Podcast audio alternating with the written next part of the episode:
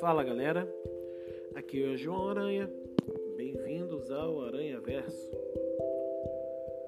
Você já ficou muito irritado? Você já ficou muito triste? Muito chateado? Muito para baixo? Pois é, essa é uma pergunta que acredito que todos responderão com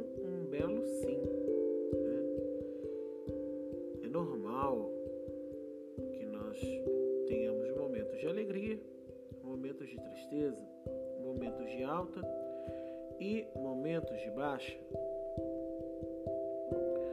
Porém, nos últimos anos, né, nós temos visto um fenômeno que pelo menos achei que tinha ficado um pouco no passado, não que ele tenha sumido completamente, nunca sumiu, mas é da felicidade plena, da vitória total, do sucesso absoluto, né?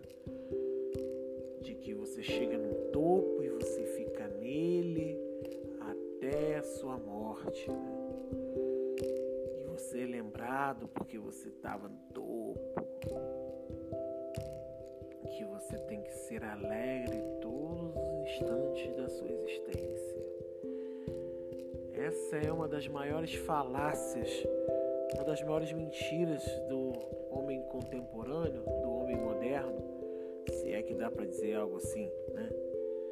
Porque é impressionante como algumas instituições, especialmente igreja, e redes sociais, que hoje praticamente são uma instituição, né, do seu ponto de vista, pregam a vitória plena, que você tem que ter sucesso, você tem que tirar aquela foto bacana, você tem que estar sempre pleno, sempre plena, você tem que estar feliz em todo tempo. E se você falar de igreja, então é outro departamento, porque você especialmente no cristianismo, tem a vitória. Você já tem a vitória em Cristo Jesus, né? A palavra mesmo em Paulo diz: somos mais que vencedores. Né? Ou seja, mais do que o topo, né?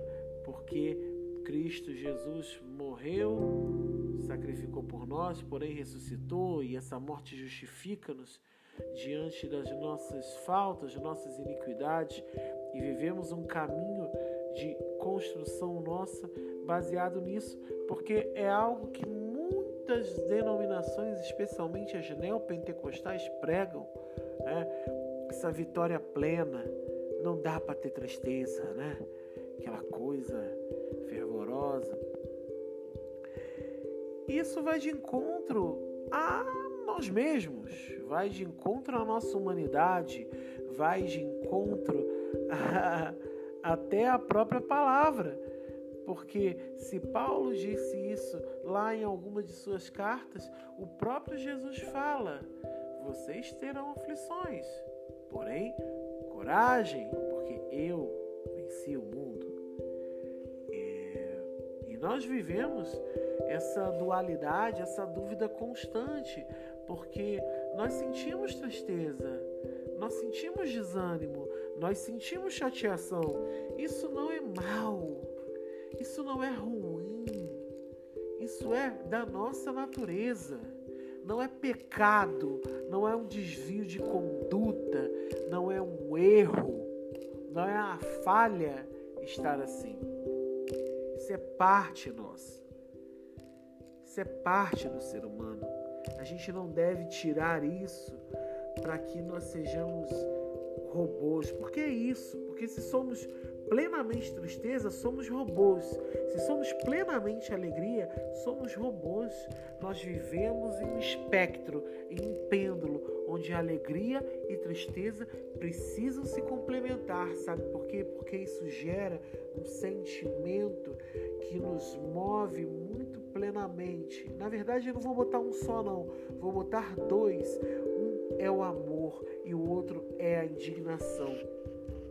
Porque quando a gente ama, quando a gente vive o amor sobre o próximo, quando a gente vive o amor próprio, quando a gente vive o amor sobre as pessoas que estão ao nosso lado e as pessoas que não estão ao nosso lado, mas que nós devemos minimamente viver o amor a partir do respeito, isso traz uma construção de ser humano que nos permite olhar e ao mesmo tempo nos indignar com a situação em que muitas pessoas vivem, muitas pessoas que nós passamos todos os dias e nós invisibilizamos, ou os moradores de rua não são pessoas dignas do nosso amor, ou as pessoas que vivem problemas, as pessoas que vivem sobre o jugo do tráfico de drogas, ou as pessoas que vivem sobre o terror dessa política de extremo capitalismo, ou essas pessoas que vivem sob uma política de extremo problema, de extremo mal,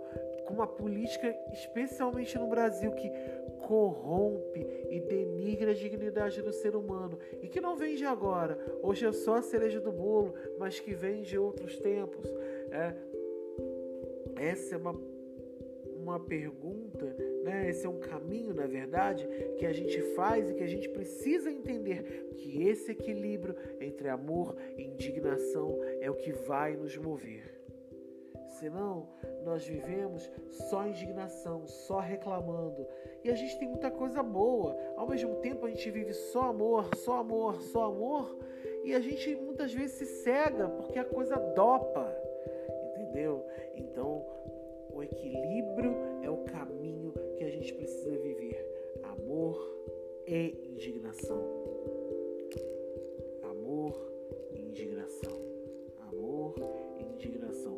Porque isso nos move, nos desenvolve, nos faz crescer, nos faz sermos melhores. E aí onde a gente entra, onde a gente fica, se tudo é só amor, se é um universo extremamente perfeito, ou tudo é só indignação, é um universo extremamente tristonho. Amor e indignação. É isso que tem que mover a gente. Senão a gente para, para no mundo em que tudo é perfeito ou tudo é imperfeito para no mundo em que a gente não pode ser, estar triste, em que a gente não pode estar alegre, sabe? E a gente precisa olhar isso com um olhar mais apurado, com um olhar de desenvolvimento, amor e indignação. É isso que move o mundo. Espero que quem esteja ouvindo goste. Quem estiver ouvindo, recomende para alguém se você acha que alguém precisa ouvir isso. É porque eu sou o primeiro que precisa ouvir isso. Mas se você acha que alguém precisa ouvir isso, compartilha, não tem problema. Pode colocar, pode falar meu nome. Vai aí, comenta se tiver alguma área de comentário e sejam felizes plenamente ou sejam tristes plenamente, não fiquem assim. Vivam o equilíbrio. Caminhem, caminhem plenamente Fique com Deus ou com aquilo que vocês acreditam. Um forte beijo, um forte abraço